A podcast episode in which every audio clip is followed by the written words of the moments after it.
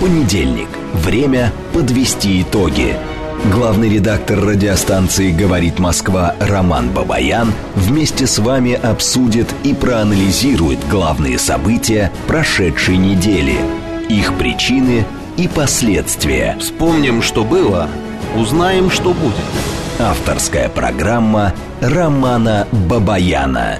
Программа предназначена для лиц старше 16 лет. В столице России, Москве, в 18 часов 8 минут. Это радио «Говорит Москва». Я Роман Бабаян, главный редактор радиостанции. Работаем в прямом эфире. А, телефоны нашего прямого эфира 8495-7373-94 и 8. Телефон для ваших смс-ок плюс 7 925 4 восьмерки 94 и 8. Работает наш телеграм-канал «Говорит МСК-бот». Здесь идет трансляция нашей программы. Это для сомневающихся, что мы работаем в прямом эфире. А, соответственно, можете подключаться к нашей трансляции еще на нашей странице ВКонтакте, и пока еще на Ютьюбе у нас тоже идет трансляция, и здесь тоже, в принципе, можете подключаться. Я вижу, уже большое количество людей подключилось, вижу все ваши сообщения. Сейчас звукорежиссер наш а, Евгений Мирзон расскажет, сколько человек у нас уже на Ютьюбе. 350 человек. Да что ж такое-то? Они сговорились, что ли, с Варкуновым. Постоянно 350. Это всегда, да, стартовое количество людей, да, 350. Ну, хорошо. А что, друзья, как обычно, мы с вами в начале, вернее, я напомню вам об основных событиях, которые разворачивались на этой неделе, а, в новогодние дни, продолжают разворачиваться. Потом мы с вами обменяемся мнениями по некоторым из них. А, вижу все ваши сообщения. М-м, Самара с нами, Евпатория с нами, а, Тула, Тула, ну, перекличка такая сегодня не очень активная. Волгоград, Волгоград с нами, Сочи с нами, Тверь с нами. Отлично. А, хорошо. Значит, друзья, ну, я, во-первых, всех поздравляю с наступившим Новым годом. Ну, что я могу сказать? Добра нам всем, удачи, теплоты, э, семейного уюта, комфорта и, главное, победы. Я об этом уже говорил, я не знаю, крутят ролики ребята там у нас или не крутят, но мне кажется, что это главное, что нам сегодня нужно. А, Новый год.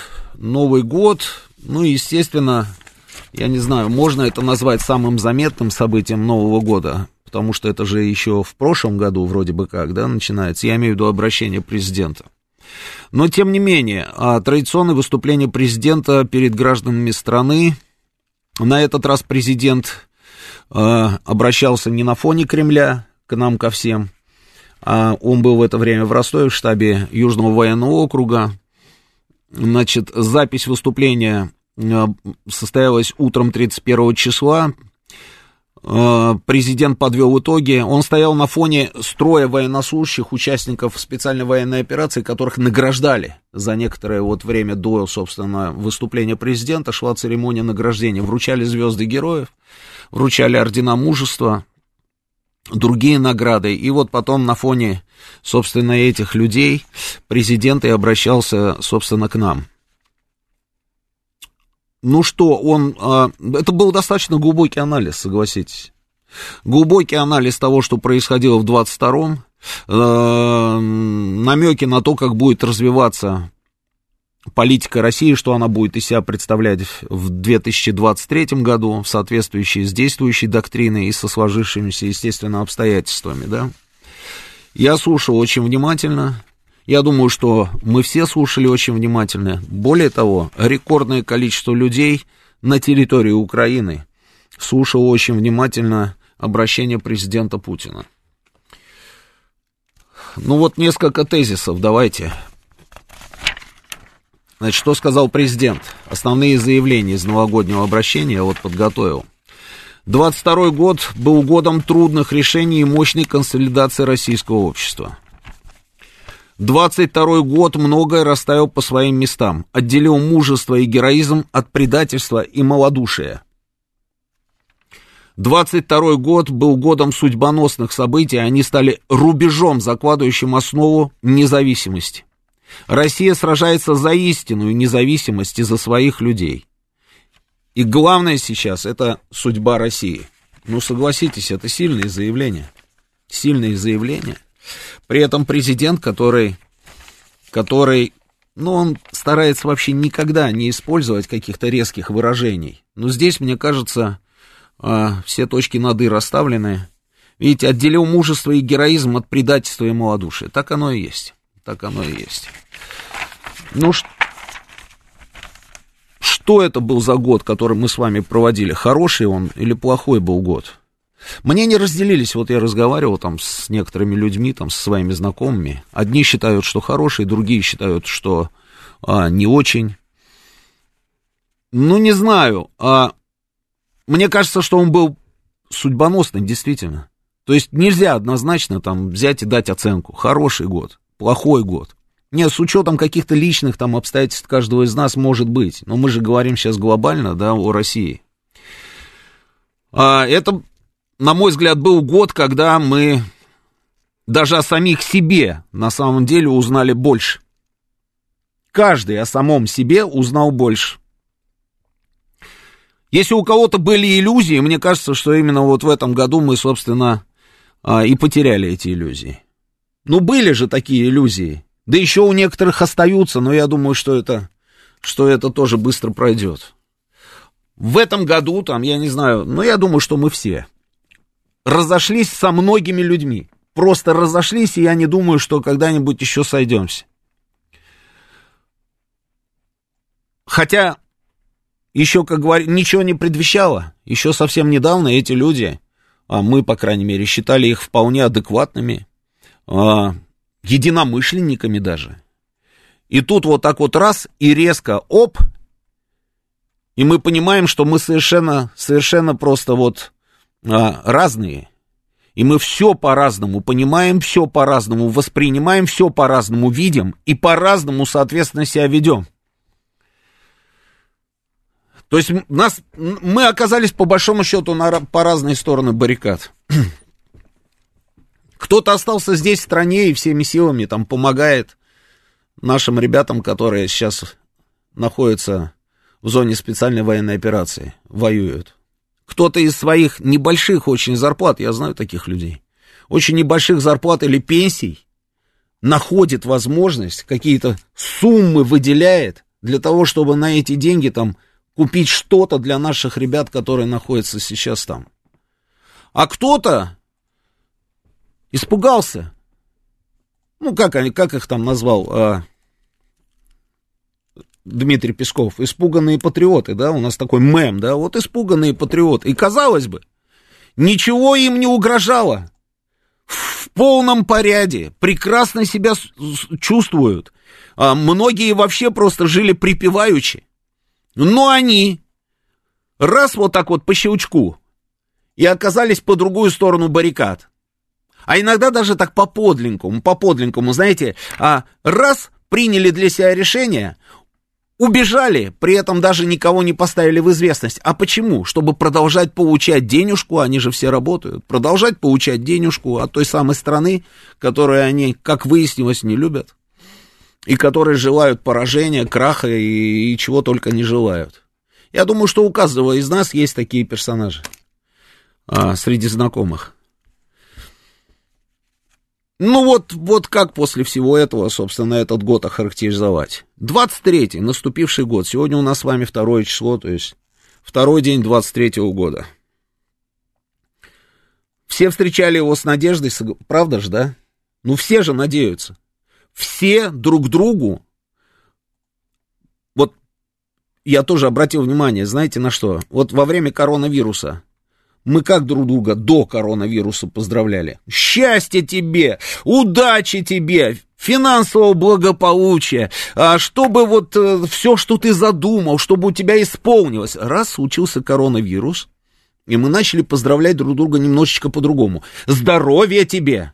Крепкого тебе здоровья, чтобы тебя эта зараза не взяла, вот если ты не болел, чтобы этого ничего с тобой и с твоими близкими не случилось, не дай бог. А потом дальше уже там понеслось вот это вот стандартное счастье, а, удачи, успехов, финансового благополучия. Что происходило сейчас? мы все друг другу желаем чего? Ну, помимо всех вот этих стандартных штук, мы начинаем с мира. Пускай будет долгожданный мир, пусть этот мир скорее наступит, и естественно, и естественно, а, через нашу победу, по крайней мере, вот в моем кругу это выглядит именно так. Я знаю людей, которые желают мира, но подразумевают немножечко другой мир, который, по их мнению, должен случиться. А, ну вот в моем окружении там мир, но обязательно только в результате нашей победы. Вот так вот мы друг друга стали поздравлять. И, естественно, надеемся на то, что этот мир, конечно, будет через нашу победу, что победа случится. Я, по крайней мере, ну, я очень на это надеюсь, и практически э, даже, ну, никаких сомнений в этом нет. Нет сомнений. А хотя вот первые дни Нового года, что мы с вами, как он, какой он пришел, как это все произошло? Первые, первые дни там Нового года, во-первых, новогодние праздники. Но ведь все же обсуждали, да? Ой, а, интересно, вот эти вот там выстрелят там куда-нибудь, там в наш, они же обещали теракты, они же обещали там какие-то там обстрелы там и так далее. И все так вот, знаете, с тревогой, с тревогой. Будет что-то или не будет. Не смогли они, не смогли ничего сделать. Про Москву я говорю, про Москву, про область. Они же говорили, что мы обязательно это сделаем. Мы прям в открытую. На самом деле там все эти люди нам рассказывали, что они чуть ли не по Красной площади долбанут. А, не случилось, не ударили по Красной площади. Мы нанесли удар, а просто удар, ну, на самом деле, грандиозный удар. Их, конечно, послушать, я внимательно слежу за всем за этим. Их послушать, они перехватили абсолютно все, все, что туда летело. И ракеты они перехватили калибры, и не калибры ракеты они перехватили, и дроны, ну, дроны это вообще мелочевка, они их перехватывают просто на раз-два взяли, как они говорят. Про банки мы сейчас поговорим, да. Вот ты смеешься, Евгений, а ведь ты вот про эти банки с помидорами, да, с помидорами, по-моему. Но ведь кто говорит нам про банки с помидорами? Какой-нибудь фрик? А, идиот? На кого была рассчитана вот эта вот история с банками с помидорами, которыми они сбивают дронов? На идиотов и на фриков? Ну, об этом говорит целый президент. Но мы сейчас вернемся к этому, обязательно поговорим. А, не случилось терактов, слава богу. Был наш удар, но, но вчера мы с вами начали получать информацию, сегодня прям ночью пошла информация, первая информация о том, что они нанесли удар по месту дислокации наших мобилизованных ребят Макеевки. И, и что тут началось, называется? Я увидел эту информацию в 0 часов 6 минут. Я и не мог понять, что, то есть 0 часов 6 минут, да, и э, я вошел просто в Телеграм, там и уви, увидел у кого-то, я не помню, да, 0 часов 6 минут, а публикация была в 0 часов 1 минута, то есть получается 5 минут назад, собственно, они ударили, но уже, уже за эти 5 минут, внимание, пошла информация о том, что а, там просто убито несколько сотен наших солдат, мобилизованных ребят, а, назывались цифры, там 500, 500 человек там, и так далее. Просто невероятно. Потом пошло, пош, пошла, пошла информация, она пошла, пошла, пошла, пошла, и стало ясно, что это случилось. То есть удар они нанесли в новогоднюю, первого числа, сразу после Нового года, они нанесли удар. А какое количество человек, было непонятно. Вот сколько телеграм-каналов, сколько различных источников, у каждого была своя цифра. Значит, западные всякие издания и радиостанции, даже не хочу про них говорить, и газеты, они, значит, 400, вначале 300, потом 400, потом, значит, 500. А блогеры, блогеры, 500, 500. А, их блогеры, естественно, украинские, 500. Сейчас вот проверим, будет, будет 500 или не будет, обязательно вам об этом расскажем. Наши, а, значит, телеграм-каналы наших ребят, которые там работают, корреспондентов. Информации нет, только констатация. Шла констатация. И вот только вечером, значит, пришла информация о том, что, э, о том, что погибло 63 человека, ссылка на Министерство обороны, официальное заявление Министерства обороны. Но это трагедия. Трагедия. И по большому счету ведь нет же никакой разницы, да? Там 500, 400, 600, 63, 70 в любом случае трагедия. Но я хочу немножечко о другом. непонятно, до сих пор непонятно, но вот есть официальное заявление. Я всегда, всегда ориентируюсь на официальные цифры. Потому что мы живем в такое время, что если на самом деле это не так, и если вот, как мне скажут, там цифры заниженные, там, да, вот министерство молчало, допустим, там сутки, это вообще непонятная для меня история, я не могу этого понять, не буду даже про это ничего говорить, я уже много раз про это говорил. Почему все время с опозданием, непонятно. Я не понимаю этого, логики не могу понять. В чем логика? Молчать, а потом выдавать ту же самую информацию, которую уже обсуждает все информационное пространство. Логики никакой нет, но тем не менее мы каждый раз с этим сталкиваемся.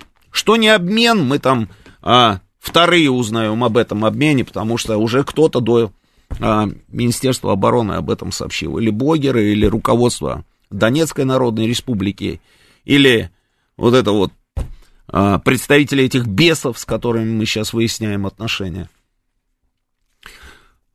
И только потом там появляемся мы. И, и сейчас было ровно то же самое. Молчали, а потом раз и, собственно, э, выступили. Ну вот 63 человека. Я ориентируюсь на официальную, на официальную информацию, 63 человека погибло. Говорят, это мобилизованные ребята из э, Саратова, Саратовской области, и э, вроде бы как еще и вот губернатор Самарской области там говорит о том, что там были и жители Самары и Самарской области тоже. Если, я почему вот я э, скептически, скажем так, я просто не верю. Ну, на самом деле, там CNN то, что сообщает, 400 человек. Откуда CNN взяли эту цифру? Ну вот подумайте просто. Откуда они могут владеть информацией? Да ниоткуда. Ниоткуда. Они могут брать эту информацию только из информационного потока. Из какого информационного потока? Судя по вот этой цифре, это информационный поток Украины. Поэтому они берут и выскакивают с этой истории. 400 человек, им не верю. Соответственно, не верю всевозможным радиостанциям, типа «Свобода», а, «Голос Америки», вот эта вот вся гадость, которая есть. Им тоже не верю. Украинским блогерам не верю по определению, потому что они украинские. Я им не верю. Что касается нашего Министерства обороны, еще раз. Значит, Сказали 63, значит 63. Будет меняться, если число, потому что там же завалы какие-то, да. Это здание ПТУ, в котором размещалось подразделение. М-м- будет меняться, будут вноситься коррективы, я думаю, что они об этом э, сообщат. Но утаить, утаить, предположим, да, утаить, что их было 600, допустим, а не 63, невозможно в наше с вами время. Это просто физически невозможно. Эта информация обяза- обязательно всплывет. И я думаю, в такие рискованные игры Министерство обороны играть не будет. Теперь, что касается непосредственно самого, а, самого вот этого вот обстрела. А, и того, что произошло, этой трагедии. Вот у каждой трагедии, мы с вами знаем, есть фамилия, имя и отчество. Хочу узнать, кто принял это решение и почему уже год у нас практически идет специальная военная операция, и мы продолжаем вот подобное размещение личного состава. В одном месте большое количество наших военнослужащих. Почему это происходит? Я вот разговариваю с ребятами, которые непосредственно работают в зоне специальной военной операции, с корреспондентами, и они рассказывают, что приезжают, допустим, те же самые мобилизованные, да их вообще не расселяют ни в какие здания, не заселяют туда, потому что если любое, любое здание находится в пределах досягаемости а, ракеты, ну это надо быть просто, я не знаю, а, ну, идиотом, чтобы взять и принять решение, что они будут жить, допустим, или стоять лагерем вот здесь, вот в этом самом здании. Что это за такое интересное место дислокации? При этом мы же с вами понимаем, что желающих навести и желающих скорректировать там достаточно. Достаточно. Мы каждый день видим, как ФСБ ловит так называемых местных жителей, которые занимаются корректировкой или передачей координат для нанесения ударов. Передают каким-то кураторам из СБУ там и так далее, и так далее. На прямой связи, по телефону даже. Мы что, этого не видим? Видим. Ну кто принял это решение? Как такое в принципе может быть? Я когда говорю, что вот по некоторым направлениям нам надо брать пример, честное слово, у той же самой Украины. Вот просто надо брать с них пример. Они же тоже уже это проходили. Мы сколько раз накрывали. Вы помните начало специальной военной операции? Мы нанесли удар там по этому полигону там в, во Львовской области. И сколько? 150 там, да, была, по-моему, информация. 150 наемников в одном месте мы просто накрыли. И сколько было таких случаев? В итоге в итоге. Они, по-моему, там с весны, если я не ошибаюсь. Я видел эти публикации просто. Я видел заявление там Заужного того же самого. Они с весны перестали нас селить военных там в общие казармы. Почему они перестали селить военные в общие казармы? Да ровно поэтому. Тот же самый Заужный сейчас, вот прямо сейчас, договаривается с Министерством образования Украины, чтобы воинские подразделения расселять в общежитиях студенческих. А потом мы что с вами видели? Они воинские подразделения в жилых домах размещали, делая невозможным наши удары по территории, по, месту дислокации этих воинских подразделений. Но у нас почему-то до сих пор кто-то не может понять, что этого делать не надо. Вот это вот удивительно, конечно. Как такое может быть? Ну как такое может? Я просто недоумеваю.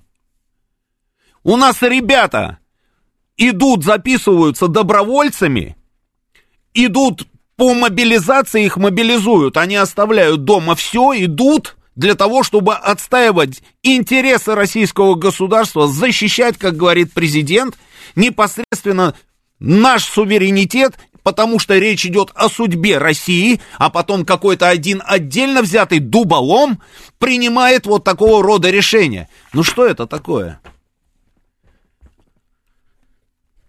Сейчас у нас новости. Понедельник. Время подвести итоги. Главный редактор радиостанции «Говорит Москва» Роман Бабаян вместе с вами обсудит и проанализирует главные события прошедшей недели, их причины и последствия. Вспомним, что было, узнаем, что будет – Авторская программа Романа Бабаяна. 18.36 в Москве, это радио «Говорит Москва». Я, Роман Бабаян, продолжаем работать в прямом эфире. Это радио «Говорит Москва». Телефон прямого эфира 8495-7373-94,8. Телефон для ваших смс-ок плюс 7 925 4 восьмерки 94,8. Работает наш телеграм-канал «Говорит МСК Бот». Продолжается здесь трансляция. Она продолжается и на нашей странице ВКонтакте. И на Ютубе она тоже продолжается. Евгений Мирзон, сколько там человек у нас, ты сказал?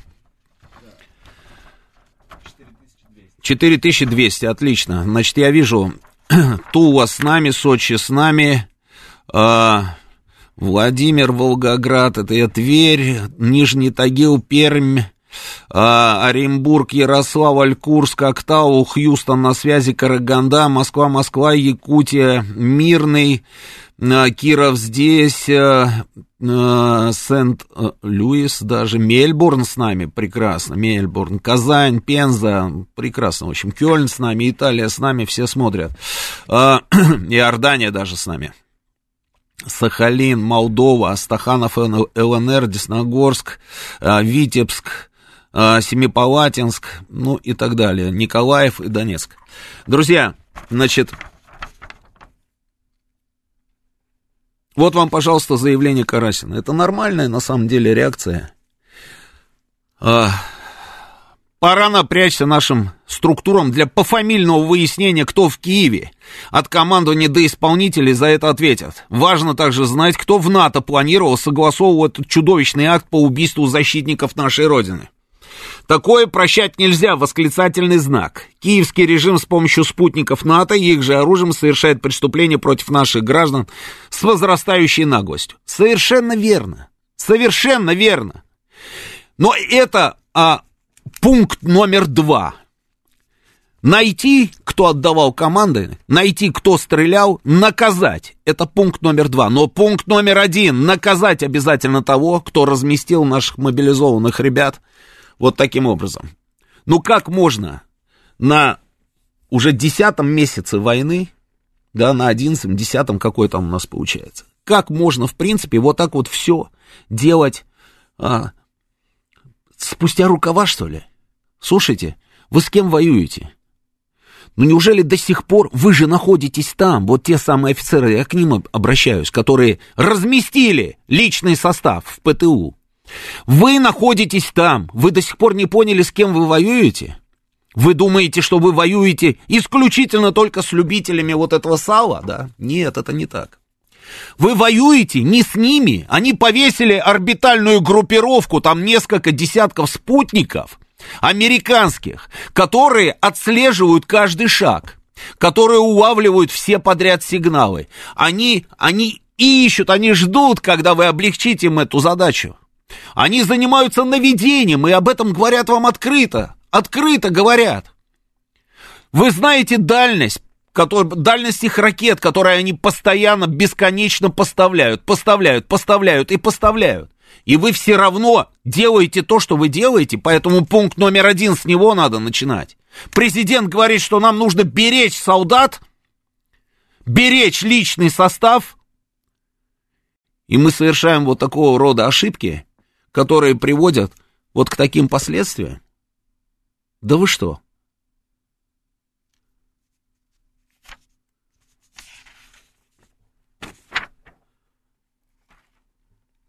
Мне тут было интересно посмотреть, а, кто из этих вот всех стран, вот из этой своры, которая просто набросилась на нас со всех сторон, кто из них чемпион по поводу вот этих всех поставок. Потому что что-то как-то запутался я в какой-то момент, постоянно идет информация каждый день. Эти поставили что-то, другие поставили что-то, еще кто-то что-то там перебросил. И Просто интересно было посмотреть, ну, все-таки, кто из них там на первом месте. Вы знаете, кто там на первом месте?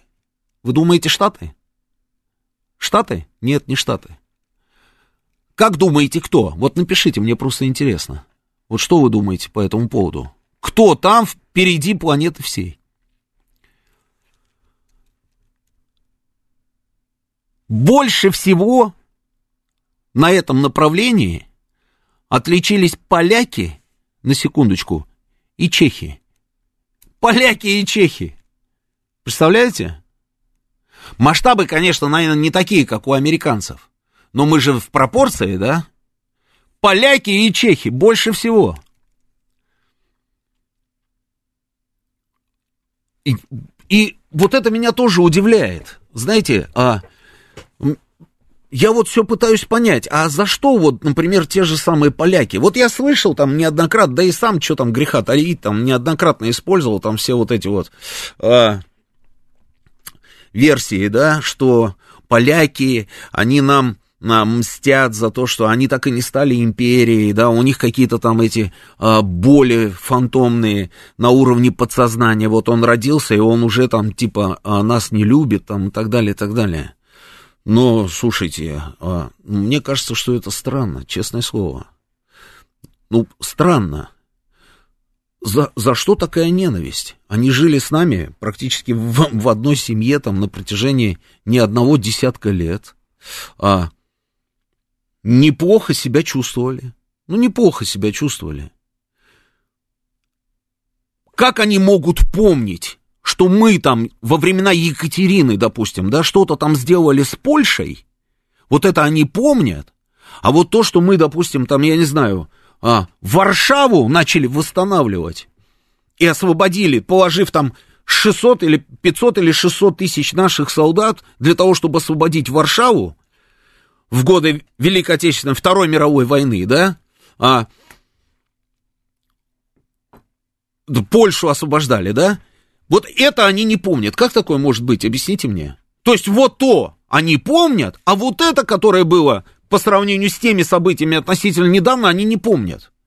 Они не помнят, как мы Краков сохранили. Краков это единственный, там он, его же даже с Варшавой не сравнить, да, правильно? Это единственный город, который у них там, собственно, а, выглядит как европейский город. Вот эти вот все а, домики такие пряничные, да, разноцветные. Это Краков.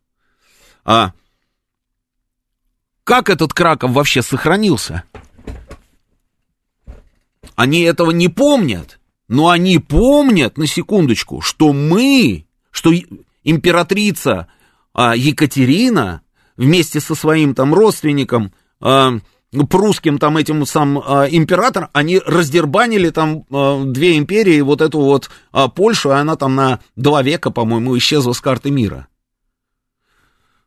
А, а чехи? А чехи? Ты приезжаешь в Прагу?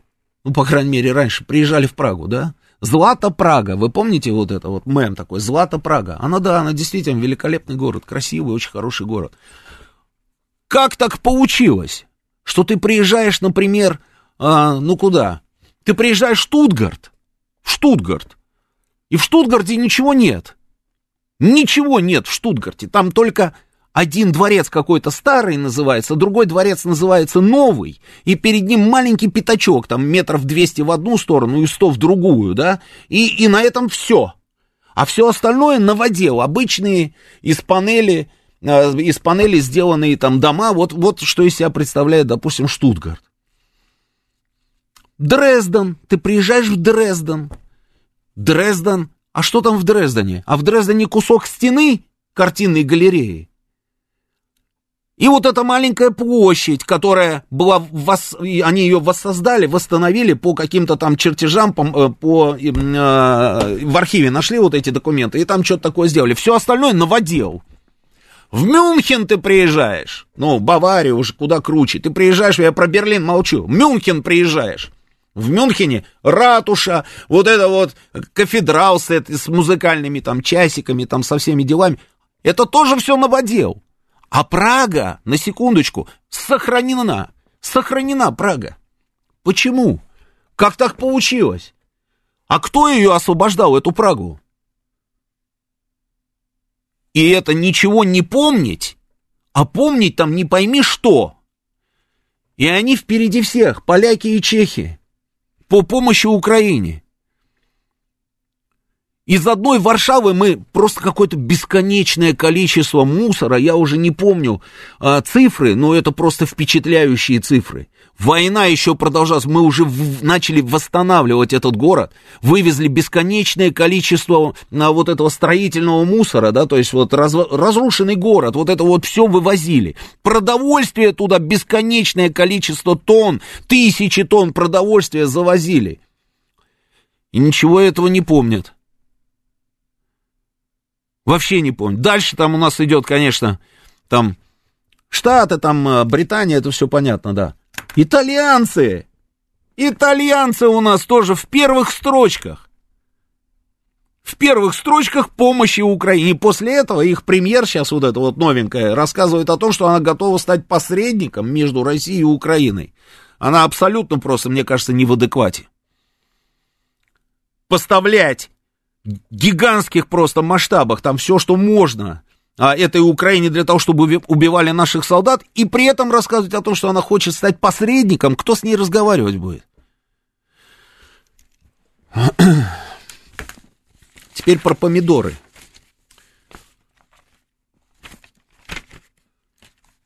После обращения нашего президента так получилось, что я еще и посмотрел еще несколько обращений. Я посмотрел обращение а, Дмитрия Медведева. Вы смотрели обращение Дмитрия Медведева? Все смотрели, да, наверное, тоже. Я посмотрел обращение Дмитрия Медведева, вот смотрите. Для нашей страны и для каждого из нас 22 год стал исключительно важным, драматичным и переломным. Об этом мы с вами говорили, так и есть. Специальная военная операция продолжается почти год. Она помогает не только отстоять право людей на родной язык, традиции и культуру. Ее цель – положить конец преступному нацистскому режиму в Киеве, и эта цель будет обязательно достигнута. Вот он заявление Медведева. Мне понравилось. Мне понравилась вот эта вот его а, последовательность. Он не вибрирует в последнее время. Он четко, собственно, вот как обозначил свою позицию, да, она воинственная, может быть, да, а, тем не менее, он вот так вот на этом, собственно, пути и стоит. Потом я пос посмотрел обращение Александра Григорьевича Лукашенко. Мне тоже было интересно его посмотреть. а,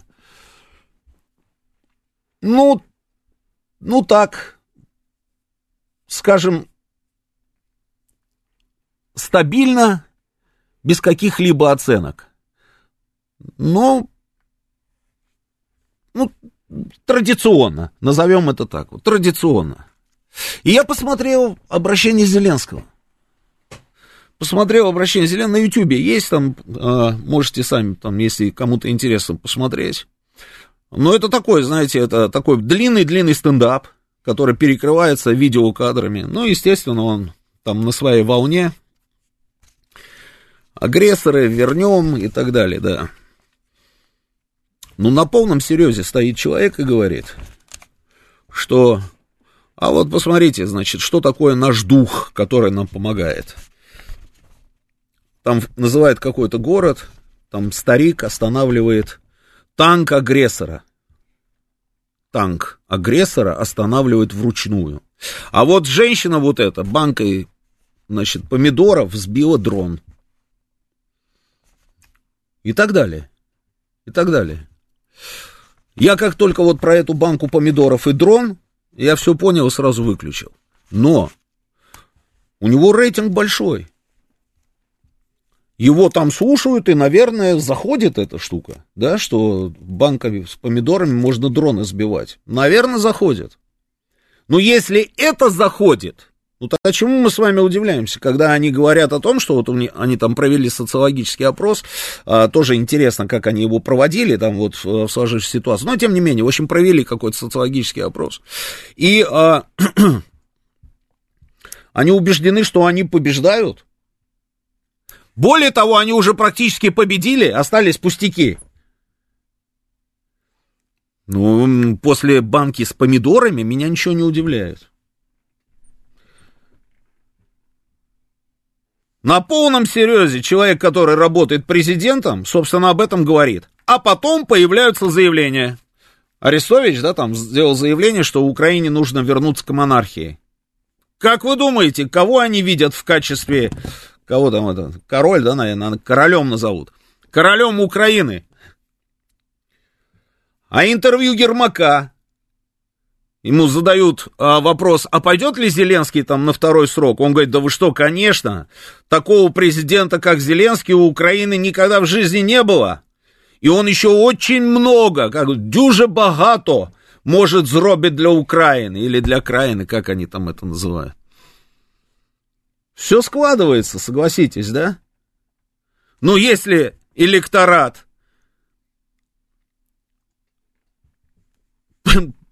принимает информацию про банки с помидорами, ну, конечно, почему бы, собственно, не стать а, королем? Прям сам Бог велел, как говорится, пойти этим путем.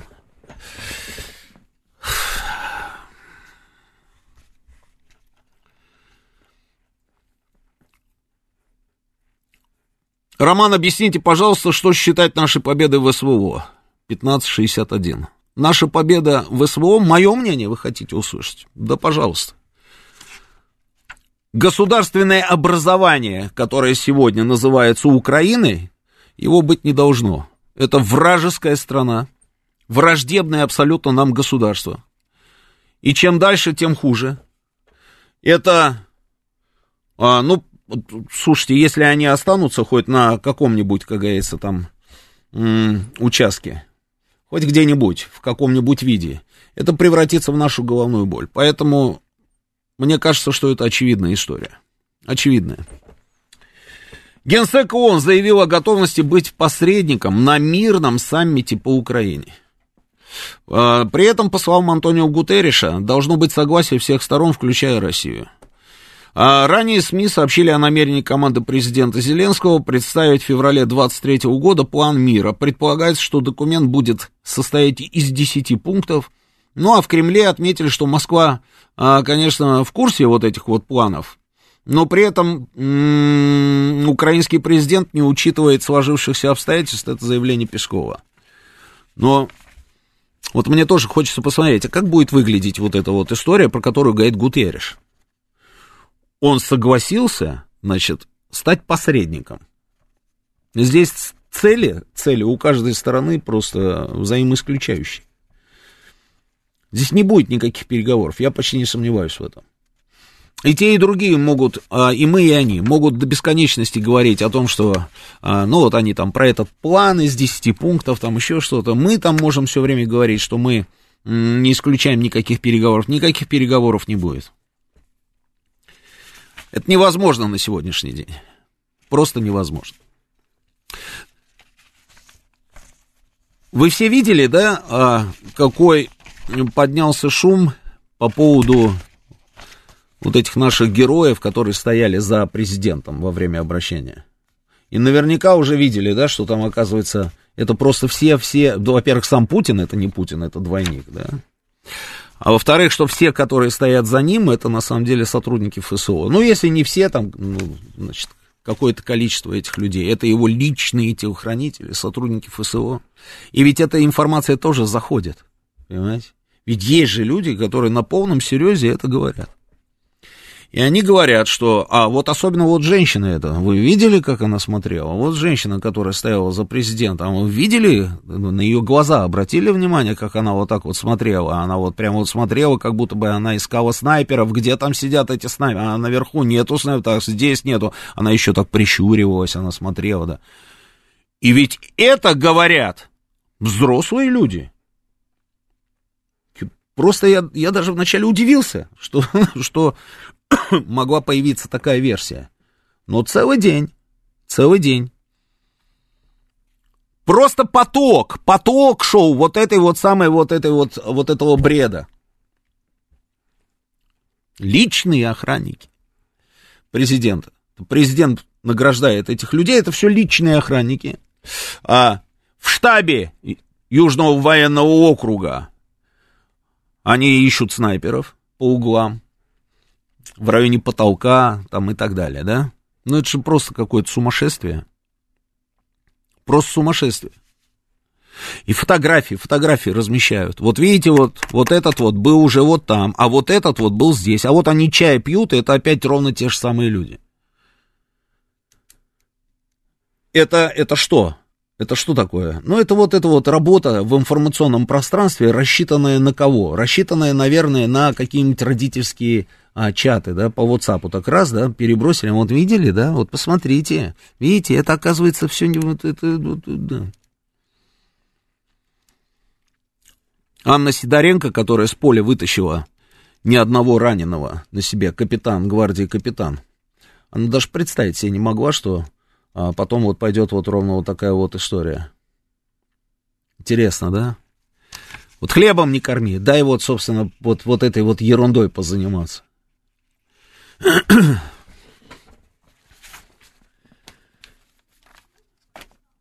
Попадут ли под, под, под трибунал те наши разработчики из Министерства обороны и Генерального штаба?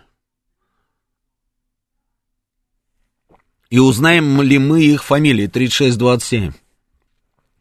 Ничего не, уч- не учесть, не просчитать, не 8 лет подготовки, помощь космической разведке, НАТО, объединение Запада против нас, санкции. М-м, Тая спрашивает. Ну, Тая, а ничего не учесть и ничего не просчитать, это, конечно, вы немножечко загнули. Я не думаю, что все вот так вот ничего не учесть и ничего не просчитать. Я не думаю, что люди, которые работают в российском генеральном штабе, просто какие-то бездари и а, неучи, которые ничего не просчитали, ничего не умеют. Это, конечно же, не так. Совсем не так. Вопросы были. На эти вопросы, там вот спустя определенное количество месяцев, мы получаем какие-то ответы, вносятся коррективы. Не хватало беспилотников, мы запускаем производство беспилотников. Были проблемы со снабжением, насколько я понимаю, сейчас эти проблемы со снабжением не такие, какие были. Не просчитали? Не просчитали, может быть, да. Была эта история в самом начале, когда мы колоннами шли там глубоко-глубоко в их территорию. Что-то мы не просчитали. Но сейчас внесены коррективы, это сейчас так не работает. Мы воюем по-другому. И вы же это видите. Не видеть это невозможно. Вы не видите бесконечное количество там военной техники нашей, которая где-то там в степях Украины там или горит, или уже отгорела свое. Вы этого не видите ничего. Почему? Вы не видите, как они там издеваются над трупами наших погибших в тех масштабах, которые были. Этого всего нет. Поэтому по поводу просчитали, не просчитали, конечно, просчитали и внесли коррективы. Это совершенно очевидно. Обидно, что не все так быстро и нехорошо, да, вот как мы рассчитывали изначально. Да, обидно. Но я, знаете, на чем, на какой мысли себя поймал?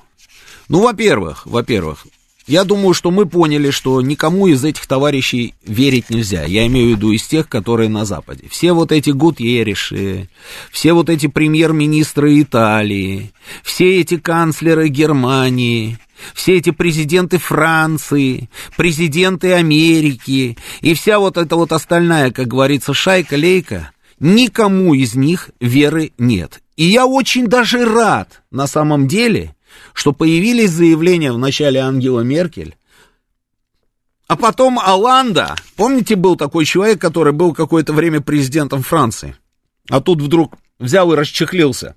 Видимо, видимо, а, приревновал к Меркель. Ну, думает, если Меркель, блин, ну опять вот этот пиар, ну что такое, давай я тоже в этом поучаствую, подумал Алланд и решил, значит, свои пять копеек вставить и рассказать о том, что они, да, действительно, хором, хором пытались и обманули, что там пытались, обманули Россию при подписании Минских соглашений. И какие цели они преследуют. То есть он подтвердил ровно то, что, собственно, говорила Меркель.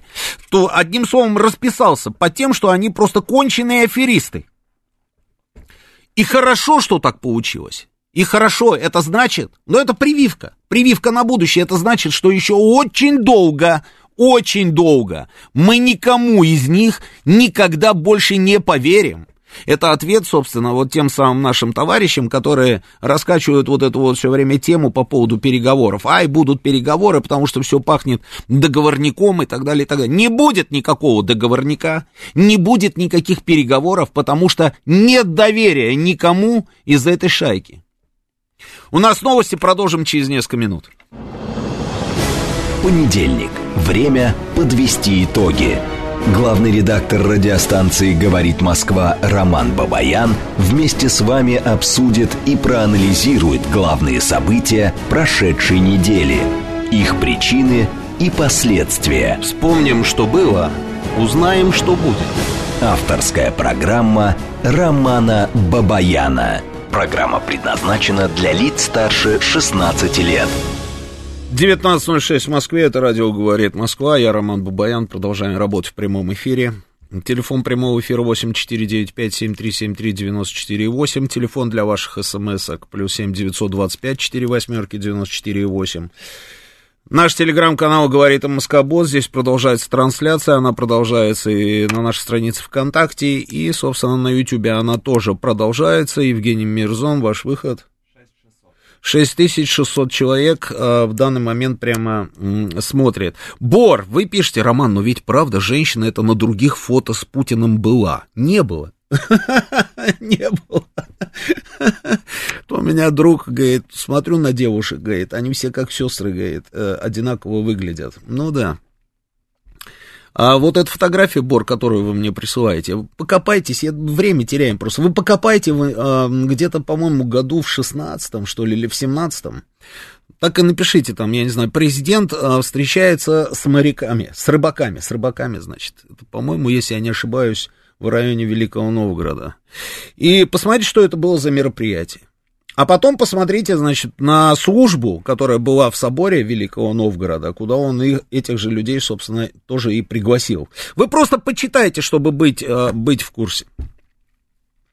И внимательно посмотрите на этих людей, да, и вы поймете, что это люди разные. Меня знаете, кто там поразил? Меня поразил вот этот молодой парень. Молодой-молодой пацан совсем. А, ефрейтор, герой России. Причем подвиг совершил три раза. Три раза. И за каждый, за каждый ему можно было давать звезду. И вот сейчас ему, значит, дали звезду. А, это, это потрясающе. Это к вопросу по поводу нашей молодежи. Молодежь, она разная. А,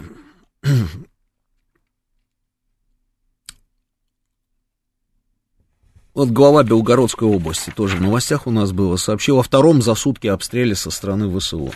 Вы спрашиваете, что если, если это все так, то почему мы не разносим в пух и прах, собственно, все вот эти вот организации в Киеве? Вы помните, когда я вам говорил, что а, чувствую, что сейчас мы будем наносить удары по инфраструктуре? Чувствую. У меня же нет информации, я же там не сижу правильно в этом штабе. Но я чувствую я чувствую, что скоро мы с вами увидим информацию по поводу того, что вот что-то такое будет происходить в Киеве. Ну да, может, я ошибаюсь, ну давайте посмотрим, произойдет это или нет. Ну, то, что надо уже на самом деле что-то делать с этими товарищами, которые просто в конец обнаглели и расслабились, это совершенно точно. Это совершенно точно. Значит, почему, вы спрашиваете, почему я уверен, что все будет хорошо. Я уверен в этом, что все будет хорошо. И я даже, даже понимаю, что у нас происходит сейчас. Сейчас я объясню значит, свою эту глубокую, глубокую мысль. Перед Новым годом в эфире у Макса Челнокова, да, и у Марины. Я говорил, что, знаете, вот уди- самое удивительное, самое удивительное из того, что вот мы сейчас наблюдаем, а, заключается в том, что это все уже было. Это все было. Вы не, это просто невозможно в это поверить. Но это все в нашей истории уже было. Вот практически одно и то же, меняются только имена. Имена там, да, и названия каких-нибудь там населенных пунктов, в районе которых идут боевые действия. А все остальное было. 1915 год. Первая мировая война. Вы же все в курсе, да, про Первую мировую войну? Да, друзья, я надеюсь, что вы интересовались, собственно, этим вопросом, и, наверное, знаете про Первую мировую войну все, как она началась, как мы не хотели. Мы единственные, кто, наверное, не хотел воевать, но, тем не менее, нам пришлось это сделать. Наш император дважды, дважды писал а, немецкому м- коллеге, скажем так, еще и родственнику вдобавок ко всему, что давай не будем, давай не будем начинать этого, не нужно этого делать. Но немцы сказали нет. Немцы сказали нет, они просто даже не ответили, они проигнорировали просто послание российского президента. Ну, давайте вспомним. Мы точно так же в каждую европейскую столицу, в каждую европейскую столицу и плюс американцам отправили а, пункты, по которым, собственно, мы готовы были вести переговоры, чтобы ничего в этом мире не случилось, нехорошего. Мы избегали этого сценария как, как могли, как могли. В итоге нас везде просто, как говорится, послали, если называть вещи своими именами. И сказали нет, не будем с вами ничего обсуждать. А сейчас, а, значит, Александр Квасневский, помните такой человек, который был президентом Польши? Заявляет, везде заявляет, значит, делает заявление, что после начала военных действий на Украине мир сильно изменился. И мы все с вами видим, говорит он, приближение Третьей мировой войны. И ведь он не один. Он не один. Вот то же самое, вот я вам эту новость да, которая случилась вот несколько дней назад, да, с Квасневским, я вам сейчас ее переделаю на 1914 год. А, мир сильно изменился после начала военных действий на сербском направлении. Об этом заявил император Австро-Венгрии. Сейчас, с одной стороны, есть Россия, которая держит в руках Белоруссию, написано в этой новости, сегодняшней переделал ее на 1914 год. Сейчас, с одной стороны, есть Россия, которая поддерживает Сербию. А с другой стороны, это новость сегодняшнего дня, а с другой стороны, Единый Запад во главе с президентом Байденом. Я читаю. А с другой стороны, Единая Европа во главе с Германией и Австро-Венгрией. Он также выразил э, и так далее. Мир приближается к Третьей мировой войне. В 1914 году началась Первая мировая война, которую мы не хотели, а они хотели. А мы не хотели, а они хотели. И она началась. И она началась достаточно успешно для нас по всем направлениям. И на европейском направлении, и на направлении Османской империи. Неплохо. Мы брали крепости, мы отстаивали собственные территории, мы защищали, защищали наших союзников. А потом, потом, давайте вот так вот параллели с нашей специальной военной операцией сейчас проведем. Ну так просто, да? А потом, потом вдруг наступает 1915 год, и выясняется, что ни одна из стран, которая участвует в боевых действиях, они даже не рассчитывали на то, что боевые действия могут так затянуться. А это пошел всего-навсего второй год войны. Российская империя, ладно, там другие страны, Российская империя. С чем столкнулась армия? Армия, которая взяла Сорокомыш, армия, которая взяла Карс, Армия это на османском направлении. Армия, которая отстояла Перемышль, Осовец и так далее, да? Вдруг, вдруг, армия оказалась в ситуации, когда у нее начались проблемы со снабжением войск. Ничего не напоминает? Проблемы со снабжением. У солдат стало не хватать теплой одежды, потому что зима наступила, а подвести теплую одежду а, опоздали. А потом начали выяснять, оказалось, что ее и в таком количестве нет. Ничего не напоминает? Да ладно там этот самый одежда и продовольствие. Патронов со снарядами нет. Войска перестали получать патроны со снарядами. Интересно, да? Почему? Потому что экономика Российской империи была не переведена на военные рельсы не переведена. Никто не думал, что все так затянется, и поэтому и необходимости никакой не было.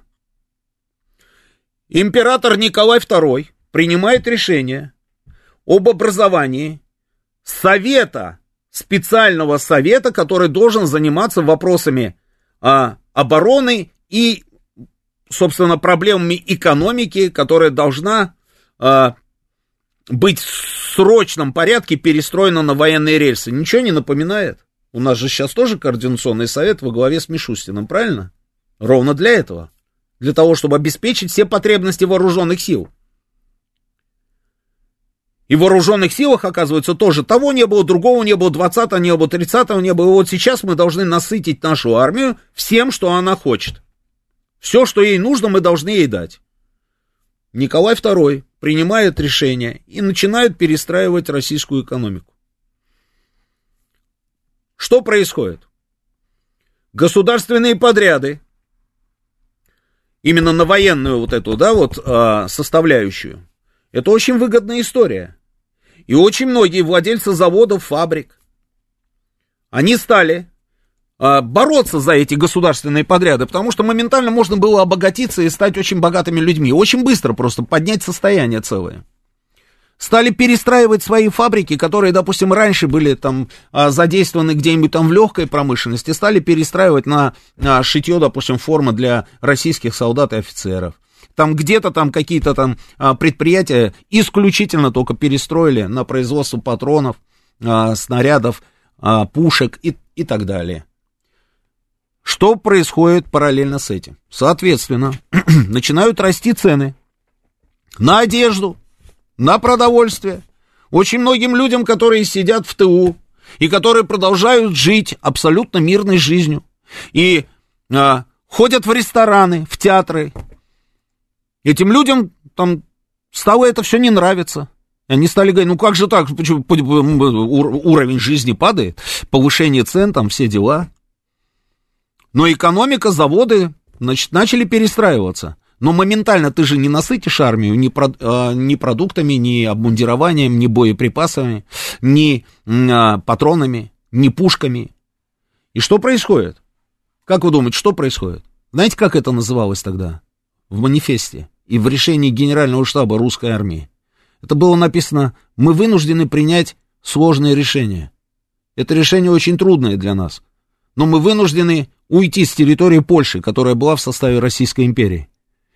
Для того, чтобы что сделать? Стабилизировать фронт, вы не поверите. Все те же самые формулировки, все то же самое. Для того, чтобы стабилизировать фронт. Мы попробуем стабилизировать фронт, говорил начальник, докладывал императору начальник генерального штаба, по линии Эстляндия, а, Рига, там вот это, ну, вы поняли, да, Прибалтика, Прибалтика, Белоруссия. Вот так вот нужно стабилизировать, выровнять линию фронта.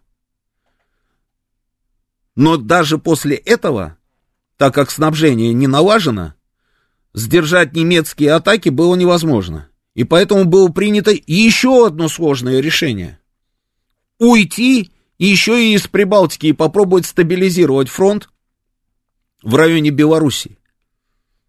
А потом начали отодвигаться еще и в Белоруссии. И знаете, о чем говорили тогда люди во всех российских городах? А, что говорили многие солдаты? Все стали очень часто произносить слово «измена». Измена и договорняк. Почему? Какие только версии не высказывались. Оказывается, и этот император, и тот император, они, значит, родственники. А вот это вот, значит, императрица, она вообще сестра. А, а вот это двоюродная, а вот это вот то, а вот эти вот... Понимаете, да? Очень похоже, очень похоже. И 1915 год, год великого отступления русской армии. И армия, уходя, уходя, ну, тоже роптали солдаты. Солдаты роптали, тоже не хотели уходить. Оставили Перемышль, Осовец, помните атака мертвецов? Это те самые крепости оставляли, которые брали с, с большими, как говорится, а, боями и потерями. И оставляли это все, оставляли и уходили, потому что нужно было стабилизировать фронт, нужно было наладить снабжение для того, чтобы потом перейти в наступление. Я вот Деникина, да, тогда вот Максу зачитал, Деникин. А, великая трагедия русской армии. Ни патронов, ни снарядов, изо дня в день кровавые бои, изо дня в день тяжкие переходы, бесконечная усталость физическая и моральная, а, то робкие надежды, то беспросветная жуть. Вот вам, пожалуйста, настроение Деникина. Понимаете, да? То есть это все уже было. Это все уже было. Я уверен. Потом ситуация, там, она поменялась, эта ситуация. Николай II принял командование на себя, отстранил от командования нашей армии, там, великого князя, принял командование на себя, поэтому все вопросы, там, про договорняк и про измену, там, были сняты. А, заработала уже переориентированная на военку, там, экономика, снабдили, там, все-все-все-все, ну, там тогда уже потом уже другая напасть случилась, вы знаете, да. А так, в принципе, это уникальный случай в России, когда страна-победительница вдруг оказалась там страной, проигравшей, это я про Российскую империю. Но это немножечко уже были другие, другие, собственно, причины. Поэтому я уверен, что у нас получится, и обязательно мы все это дело переломим, эту ситуацию. Переломим. Да и потом по-другому быть не может. Ну, не может по-другому быть. Правда, сто процентов на нашей стороне. Ну, вот, вот, э, понимаете, вот смотришь на то, что происходит там, что они делают, да, допустим, вот там, да, и, а, и понимаешь, что нет, ну, это, это то, чистой воды бесовщина. Ну, взяли, демонтировали памятник там а, Екатерине и Суворову. Обратили внимание, как они это делали? Нет вообще? Не обратили внимания? А ведь все же в мелочах, в деталях. Ночью, при свете каких-то фонарей, и все вот эти удалые хлопцы все в масках, как один. Почему они в масках? Они почему в масках? А знаете почему? Да потому что они трусы. Они боятся. Они сносят это, это, знаете, называется по-тихому напакостить. Они ловят момент, что сейчас им это можно, и поэтому давай-ка мы это сделаем. Но они боятся показывать свои лица, потому что они понимают, что завтра все изменится, их найдут. Их найдут. Посмотрите еще раз это видео, как они демонтировали это все. А, ну, давайте а, звонки, телефон прямого эфира 8495-7373-94 и 8. Звоните, обменяемся мнениями. Что вы думаете, прав я или не прав? А еще вот мне понравилась тоже новость, это вот новость сегодняшнего дня, ну не могу тоже пройти мимо, что называется, да. Новый глава израильского МИДа анонсировал переговоры с Сергеем Лавровым. А, господин Коэн заявил, что планирует позвонить министру иностранных дел России завтра. Об этом он рассказал во время своей вступительной речи на церемонии инаугурации. Также дипломат прокомментировал ситуацию на Украине, заявив ду-ду-ду, ду-ду-ду там и так далее. А вот новый глава израильского МИДа. Вот мне просто интересно, на самом деле. Вот это для меня загадка, я этого тоже никак не могу понять. Расшифровать вот это я не, не могу. А, просто вот, ну, не получается. Евгений, а вот запусти, пожалуйста, видео, которое я там тебе сбросил с танцами. А, вот танцуют люди. вот танцуют. Есть, да? Да. Знаете, кто это танцует? Я вам расскажу. Это танцуют представители а, еврейской диаспоры, ну, ну, еврейской общины, не диаспоры, а общины. Знаете, с кем они танцуют? С азовцами. С азовцами. Это какая-то община где-то там в Израиле. Азовцев туда отправили для того, чтобы показать, что какие они все-таки не нацисты. Вот посмотрите, мы их туда к вам отправим, вот посмотрите, они нормальные, ребят. Это просто у меня в голове не укладывается это все. Снимите с них гимнастерки и продолжайте танцевать. Вы там увидите много интересных изображений на их телах. Вот как такое может быть? Объясните мне. Это, это что? Это вообще вот как? Бывший главный раввин Москвы а, Пинхас Гольдшмидт считает, что живущих в России евреев могут сделать козлами отпущения за трудности, ставшие последствием войны. И он призвал евреев покинуть страну, пока не поздно. А это что? То есть, а, это вот как вообще? И что интересно, знаете, где я про это читаю? Я про это читаю в Шпигеле немецкое издание «Шпигель», который пишет нам о Равине Гольдшмите, а, который, значит, предупреждает евреев, что им срочно нужно уехать из России, потому что их сделают крайними. То есть, получается, «Шпигель», на секундочку, немецкий, сильно очень переживает по поводу евреев, которые у нас здесь живут в России и поддерживает вот этого вот Гольдшмита. Вам не кажется, что вот это какое-то сумасшествие? Вот когда я слышу, что немецкое издание переживает за евреев, я вот, вот у меня инстинктивно совершенно вот реакция, знаете, такая вот, мне кажется, что это сюр. Когда я вижу танцующих израильтян а, с людьми в наколках а, СС, фюрер и свастика, у меня ум за разум заходит. Интересно, о чем будет говорить вот министр иностранных дел Израиля а, с нашим министром иностранных дел? Ну, давайте звонки, давайте звонки. Добрый вечер, вы в эфире, слушаю вас внимательно. А, здравствуйте, уважаемый Роман Георгиевич. Здравствуйте. Вечная, с Новым годом вас. С Новым годом. И мира. А, у меня такой вопрос. Вот вы Корнилова с Максом Э, цитировали, я после этого специально залезла. Не Корнилова, а, Деникина я цитировала. Деникина, да, да, да извините, да. А, я специально залезла, почитала историю. Скажите, как вы думаете, будет всеобщая мобилизация? Потому что я прочитала, что в 2015 году было мобилизировано 4 миллиона человек, в 2016 3. А всего э, до, до осени 2017 года в Российской империи было мобилизировано 15 Да, я понял. Значит, по поводу мобилизации, да. Мобилизация, которая была осуществлена тогда, во-первых, она осуществлялась на фоне абсолютно просто какого-то рекордного патриотического настроя общества Российской империи. А, люди вот этот сигнал снизу, да, его тоже, собственно, и уловил император, что нужно, нужно поддержать сербов, против которых там а, Австро-Венгрия под давлением Германии там начали боевые действия, там ультиматумы, все дела, да. Вот этот патриотизм сумасшедший присутствовал обязательно. И добровольцев было бесконечное количество. Потом там уже были всевозможные мобилизационные волны. И тем не менее, а, почему они были? Потому что затягивалась война и менялась ситуация. И, Лиль, вы должны просто понимать, что ни один человек сейчас, на сегодняшний день, вам не может сказать, нужна мобилизация, не нужна мобилизация, частичная, не частичная и так далее. Это все Не просто потому, что кто-то там большой начальник проснулся и ему захотелось. Это так не работает. Это все происходит только в том случае, если складываются определенные, а, если складывается определенная ситуация. И если эта ситуация потребует, о проведении частичной мобилизации, ее объявляют, как это было у нас в сентябре. Если ситуация не потребует, не будет никакой. Если ситуация потребует, что можно будет распустить вообще, в принципе, вооруженные силы, и мы все переместимся с вами в страну розовых пони и будем жить припеваючи, а, значит, э, будет принято такое решение. Михаил Иванович, здравствуйте. С наступившим. Добрый вечер, Роман Георгиевич. Здравствуйте. У меня к вам вопрос, который я пока ответ не могу найти. Что у нас в Сирии творится? Какие-то выводы, какие, что с нашими базами, военным... Э, База как была, так осталась. Проведены были трехсторонние переговоры. По результатам этих переговоров турки покидают территорию Сирии. ну, в принципе, неплохо.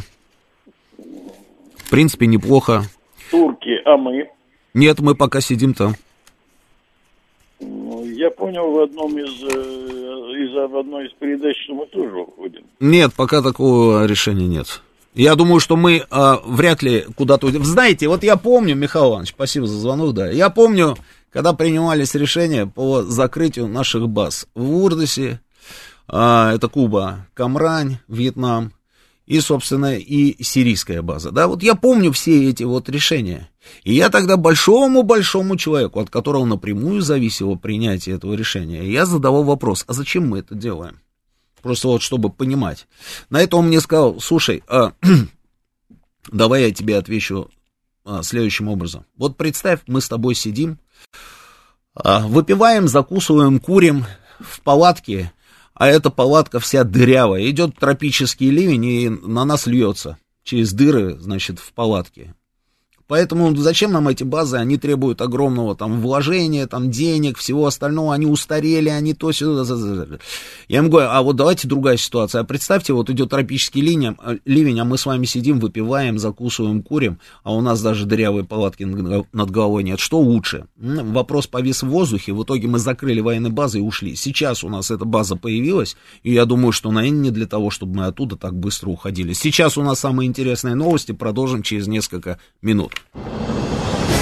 Понедельник. Время подвести итоги.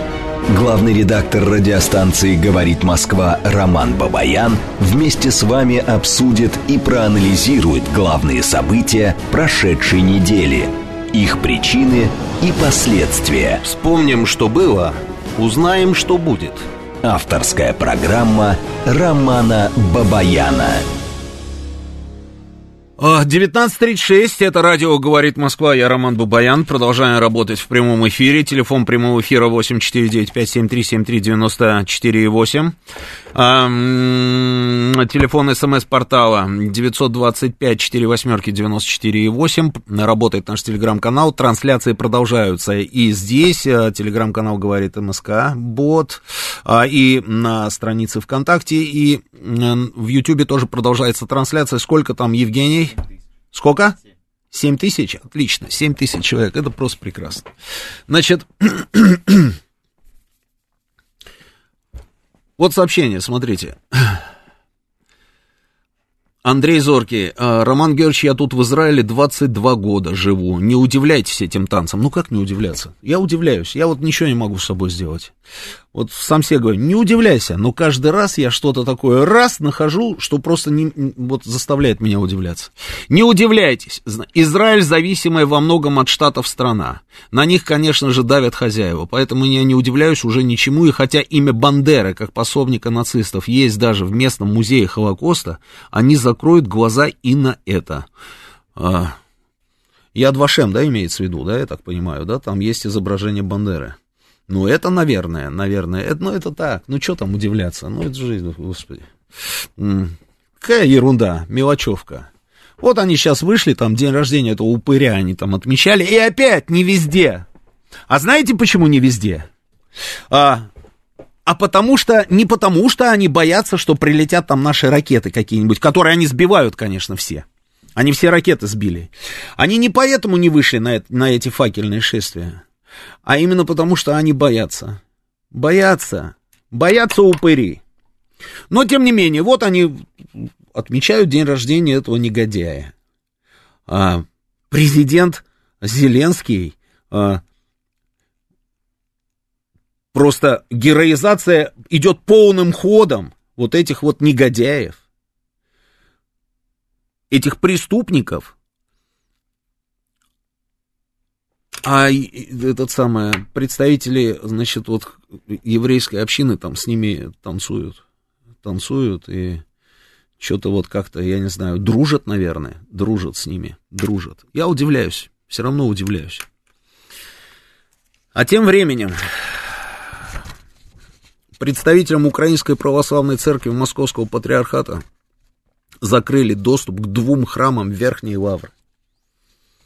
Ну, тот, кто был в Киеве, тот знает, что такое Киево-Печерская лавра, да?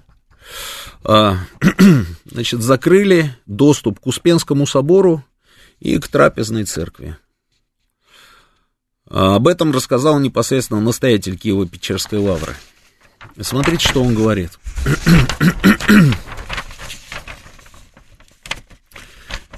Значит, митрополит Павел говорит следующее. Вот послушайте. Он говорит, сегодня мы оставляем территорию Верхней Лавры. Оставляем намоленные нами храмы по велению своенравных владык. Нам всегда разрешали и разрешают молиться на гробнице святителя Николая мусульмане. Нам позволяют католики молиться на гробнице святых апостолов у мощей святителя Николая.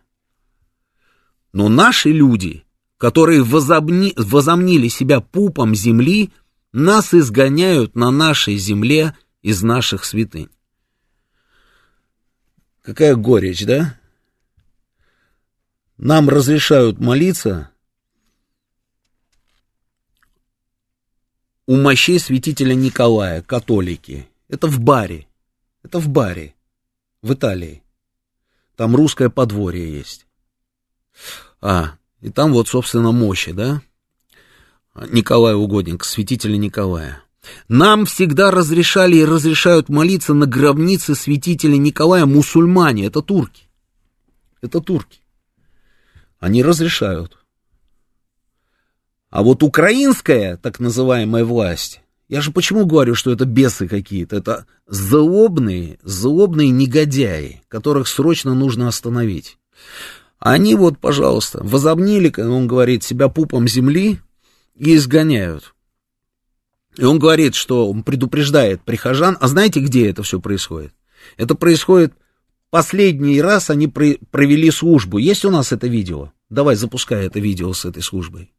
Вот посмотрите, это Успенский собор. Усп... Да-да-да, запускай. Успенский собор Киево-Печерской лавры.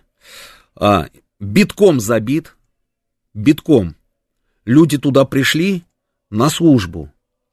И они понимают, что это в последний раз они пришли сюда, в этот храм. И их сюда не пустят. Придумали там, знаете, нашли причину а, дежурную. Ты запустил, да, видео, да?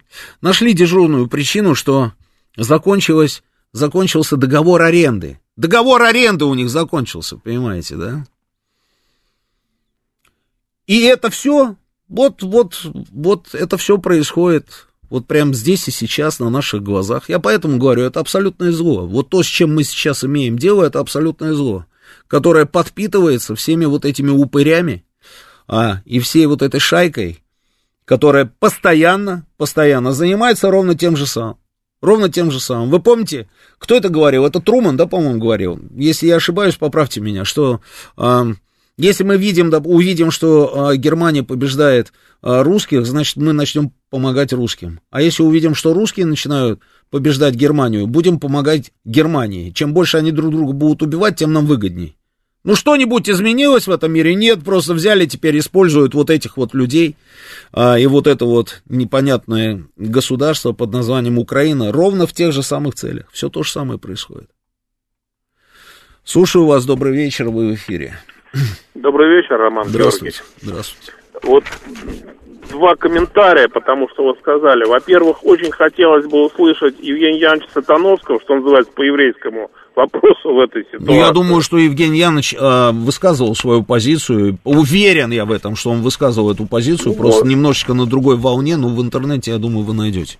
Ну, может быть. А второй вопрос, вы сказали, вот наибольше опережает о поставках оружия Польша и Чехия. Так это же оружие бывшее советское, которое у них осталось и да, которое у них налаживают. Да какая разница? Ну, дело оно там нам не особо, оно, оно там особо не делало погода, мы его спокойненько уже перемололи так.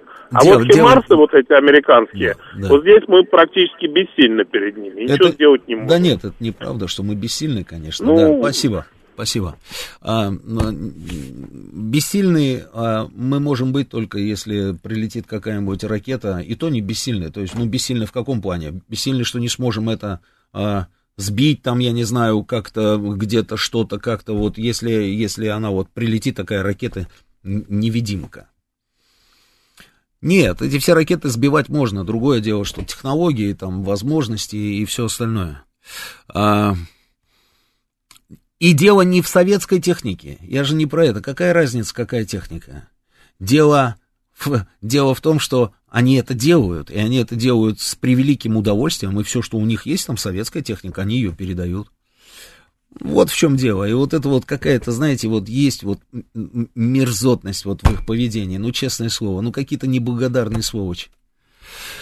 А, слушаю вас, добрый вечер, говорите в эфире. Добрый вечер, Роман Георгиевич, Ростислав. С Новым годом вас, во-первых. Э, вас тоже. Всего Спасибо. Доброго. Да. А, значит, у меня как, пара соображений и вопрос. Э, скажите, вот э, вы же тоже понимаете, что подготовка здесь, судя по СМИ, вот к СВО шла почти год. А почему, на ваш взгляд, такая неясность, какие планы и цели вообще у СВО сейчас? А что Украина хорошо готова, это ведь докладывалось, Роман Георгиевич. Все же СВО начали. Вот вы знаете, в перестройку напечатали, как э, быстро, без э, обсуждений в Кремле принималось решение о входе в Афганистан. И союз там завяз на 9 лет. У меня вопрос, вот я Сладкова спрашивал, и вас хочу спросить.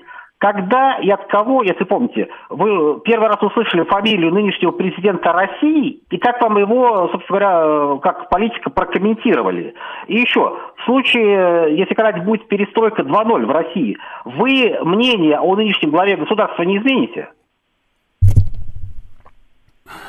Это типа меня хотели уколоть сейчас, да, я так понимаю? Нет, нет, нет, это почему? Мы же, мы же пережили перестройку. Когда может быть, будет новая перестройка, и тогда вы будете то же самое, как говорится, мнение э, придерживаться. Вы знаете, а, я настолько последовательный человек, с такой безупречной репутацией, вы, как это, в служебном романе, да, у меня такая безупречная репутация, что уже пора бы, наверное, ее что-нибудь там с ней сделать. Поэтому то, что я говорю, я а, никогда не иду на компромисс сами, с, с самим собой, и а, на горло собственной песни я не наступаю. То, что я говорю, я так и думаю. А, и никогда не ювелил, и вы это прекрасно знаете. Что касается, когда я услышал первый раз фамилию нашего президента в качестве президента, я как сейчас помню, я был, я из Косово приехал в Скопье и включил новости и услышал в этих новостях, что э, премьер-министром, значит, сделали э, руководителя, премьер-министром, да, сделали руководителя Федеральной службы безопасности. Я уже понимал, на самом деле, э, что будет дальше. Сергей Алексеевич, здравствуйте. Здравствуйте, Сергей Добрый Алексеевич. вечер, Роман. Сергей Алексеевич, желаю. спасибо, что вы позвонили, потому что Новым моя мама годом. переживает, спрашивает у меня, где Сергей Алексеевич? Он раньше звонил да каждый нет, раз. Все нормально. Все нормально, точно? Ну, слава богу. проблемы. Слава богу. Ну вот, что последняя неделя? Ну, резко возросли потери ВСУ. Прям каждый день буквально наращиваются. Ничего у них не получается, тыкаются, мыкаются, оборонно-устойчиво. Мы, мы там наступаем на определенных направлениях. Но тем не менее, вот несмотря на активизацию наших средств ПВО, там контрбатарейную борьбу, она, конечно, успешная в каком-то смысле. Потом постоянное уничтожение всех их этих боевых машин, систем реактивного залпового огня там и так далее. Тем не менее, защита населения пока что на нашей территории не обеспечена. Это факт. Да. Более того, Бастрыкин в Луганске в середине декабря проводил оперативное совещание. И вот согласно материалам Следственного комитета за период с 2014 года по 15 декабря этого, уже прошедшего года, 22 В результате обстрелов городов и сел в зоне СВО погибло 4800 человек мирных жителей, в том числе 130 детей. Ранения получили 8,5 тысяч местных жителей, из них 400 дети и подростки. То есть всего погибло 13 300 и ранено 13 300 человек, из них 530 дети. Слушайте, ну это какие-то невероятные цифры. И вот, понимаете, попытки как-то вот обосновать все это вот, что мы не можем сбивать э, эти самые артиллерийские снаряды средствами ПО, да это понятно, что мы не можем. Потом это вот близостью фронта, надо его отодвигать. Ну, я понимаю, что это факты тяжелые, но они неубедительны. А может быть, это следствие, в том числе и запоздалых наших ударов по объектам оборонно-промышленного комплекса Украины и по обеспечивающей их работу энергетической инфраструктуры Украины. Вот я взял и проверил все эти данные, Роман. Посмотрите, 23 ноября, 5 декабря, 16 декабря официальная информация Коношенко докладывает. Нанесены массированные ракетные удары по объектам оборонного там комплекса, систем военного управления, там обеспечиваются и по э, этой, что их обеспечивает энергетическая инфраструктура. Цель ударов достигнута, все назначенные цели поражены. В результате нарушена переброска железнодорожным транспортом резервов ВСУ, иностранных вооружений, военной техники в районе боевых действий. Эти цели были назначены раньше. То есть получается, если бы эти цели вот в декабре не поразили, не поразили, о чем их, то как бы по железнодорожным путям, по этим веткам техника бы так и шла. О чем их не поразили в мае-то? Потом, более того, в апреле, в июле, в августе, в сентябре, в октябре. И все вот эти вот, ну, я насчитал, 9 оборонных предприятий мы ударили по ним, фактически уничтожили. Это вот что за предприятие там? Ракетно-космический завод «Артем» в Киеве, завод «Мотор Сич» в Запорожье, бронетанковый завод в Харькове, оборонный завод «Коммунар» в Харькове, цеха бронетанкового завода в Николаеве. В Запорожье уничтожен цеха там на местном заводе «Искра». В, Павлода... в этом Павлограде э, уничтожено э, оборонное предприятие, которое еще построено в СССР, там громадные цеха, порох выпускает, в том числе для ракеты .у. То есть выпуск компонентов для высо- высокоточных э, ракет Альха там на этих предприятиях, потом осуществляется производство твердого топлива, взрывчатых веществ. Слушайте, а чем мы эти оборонные предприятия-то не уничтожали в марте, в апреле? Вот как это я? Я не понимаю, в чем причина-то. Чего оборонные предприятия, что на них смотреть-то? Они все разведаны, все построены в СССР. Они все на карте обозначены. Чем мы бьем-то в декабре по ним и в ноябре? Не понимаю этого. Спасибо, в одном Сергей месте побеждаем, а в другом какие-то действия непонятные. Ну да, я понимаю, про что вы говорите. Ну, мы с вами уже много раз про это говорили. Вопросы у нас есть, вопросы есть. Есть какие-то там позитивные изменения? Да, они есть. А, достаточно этих позитивных изменений? На мой взгляд, нет. Остаются у меня вопросы, почему мы не бьем по, по всем вот этим вот адресам, известным нам в Киеве остаются эти вопросы. Да я даже предлагал в качестве символа. Ну, символ, символизм же никто не отменял. Никто не отменял этот символизм. А вон они, видите, не вздрагивая, переименовывают там все улицы, все, все, все что угодно переименовывают. На очереди уже высшие учебные заведения, которые носят имена там каких-нибудь наших поэтов, писателей, там, а, академиков и так далее. Тоже переименую, даже не, не сомневаюсь в этом. Но мы почему-то вот, ну, ну, что нам, одного дрона, что ли, жалко там пустить по этому Майдану? Не жалко абсолютно. Ну, пустите туда. Пускай провалится он под землю в прямом смысле слова, потому что под ним торговый центр «Глобус» находится. И не будет. Это символ, символизм. Но нет же, опять этого ничего не происходит. Вон они идут факельными шествиями, все при, постоянно там, как говорится, в качестве конечной э, точки или начала, у них все время в районе вот этой самой площади злосчастной. Этого тоже нет. Почему, не знаю. Надеюсь на то, что в новом году мы с вами увидим все-таки изменения. Слушаю вас, добрый вечер. Говорите Алло. в эфире, да, слушаю вас. Алло, добрый вечер. Добрый. Я хотел ответить этому, Михаил, как его там зовут, не помню. Значит, если он бывший военнослужащий, то почему считает, что ему генеральный штаб лично должен докладывать о своих действиях? Я вот этого не могу понять вообще. Ну, как бы, пусть он посидит там, затылок почешет и подумает об этом. Хотя бы. Его, о его вообще причастности к боевым действиям. Хорошо, спасибо. Никто на самом деле не а, призывает генеральный штаб отчитываться. Просто звонит человек, который а, разбирается в процессе, разбирается, собственно, в военном деле, он, у него вопросы, он имеет право задавать эти вопросы. Слушаю вас, добрый вечер. Алло. Да, говорите, вы в эфире. Здравствуйте, Роман Георгиевич. Я Василий Васильевич. Да. Новый год назвали годом русского языка. У меня новогоднее пожелание, угу. чтобы на радиостанциях угу. говорили правильно хотя бы одно русское слово. Да. Войсковая часть, угу. не воинская часть. Угу. Потому что воинская часть – это часть воина, рука-нога. Угу. А войсковая часть – часть войска, батальон, дивизия и так далее. Вот. Посмотрите военный билет. Там печать, там написано войсковая часть номер. Хорошо, спасибо. Спасибо. спасибо. Слушаю вас, говорите вы в эфире. Слетел.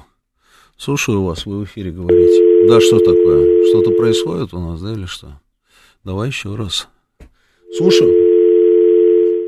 Перезагрузи тогда эту шайтан-машину, да, я пока почитаю сообщение.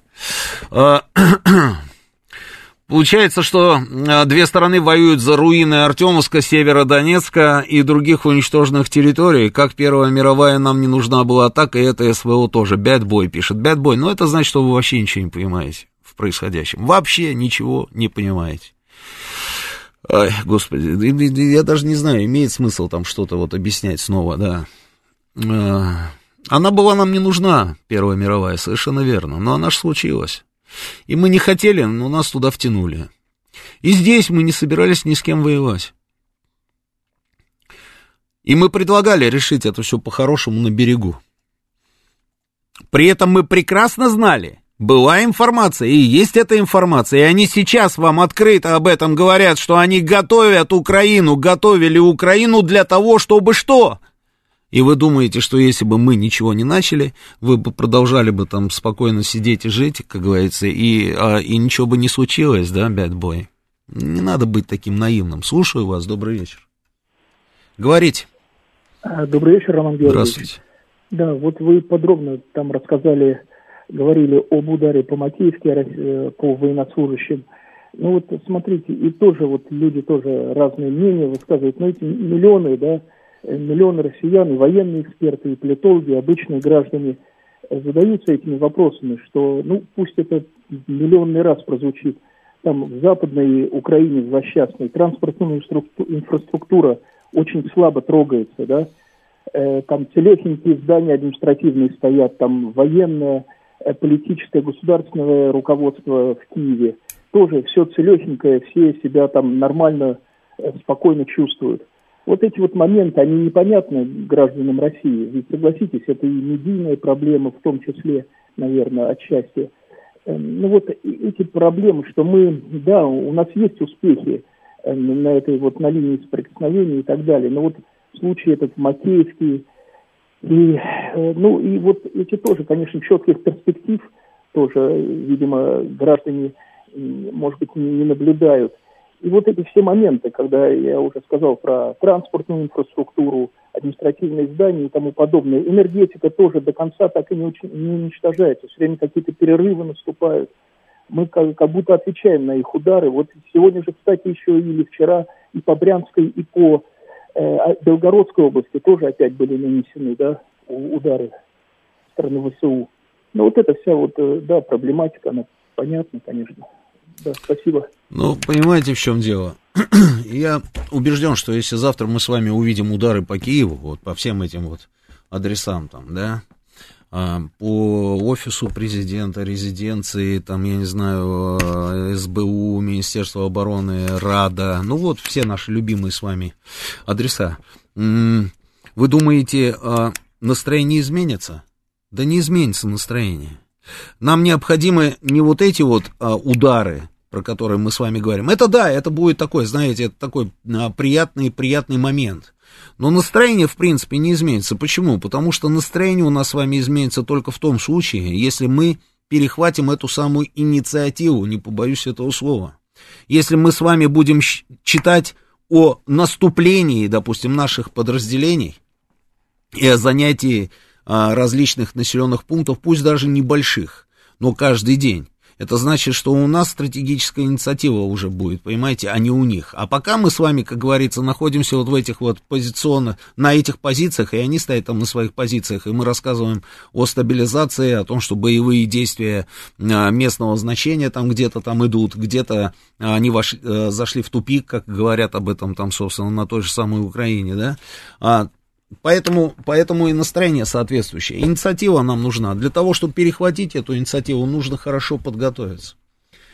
Вот просто так там, как говорится, бежать с криками «Ура!» опять на какие-то укрепрайоны, зачем нам это надо? Мы это уже проходили в начале специальной военной операции. Поэтому необходима подготовка. Ровно этой самой подготовкой мы с вами сегодня и занимаемся.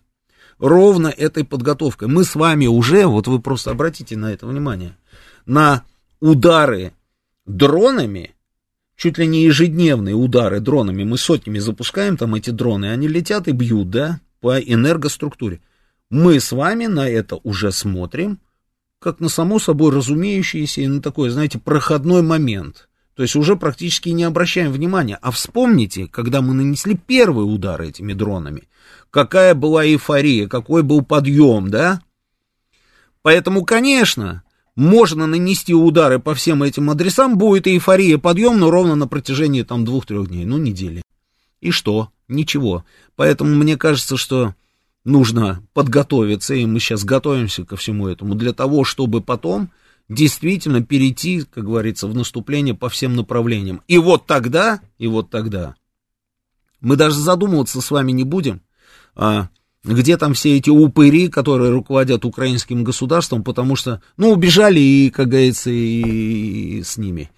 Но зато мы будем забирать населенные пункты, вот к чему нужно идти. Я думаю, что в этом направлении как раз наши военные сейчас и работают. Значит, отвечаю на вопрос, Сладкова сегодня не будет, но зато после моей программы сейчас будет программа двух Георгиев про футбол, они хотя бы немножечко вас расслабят.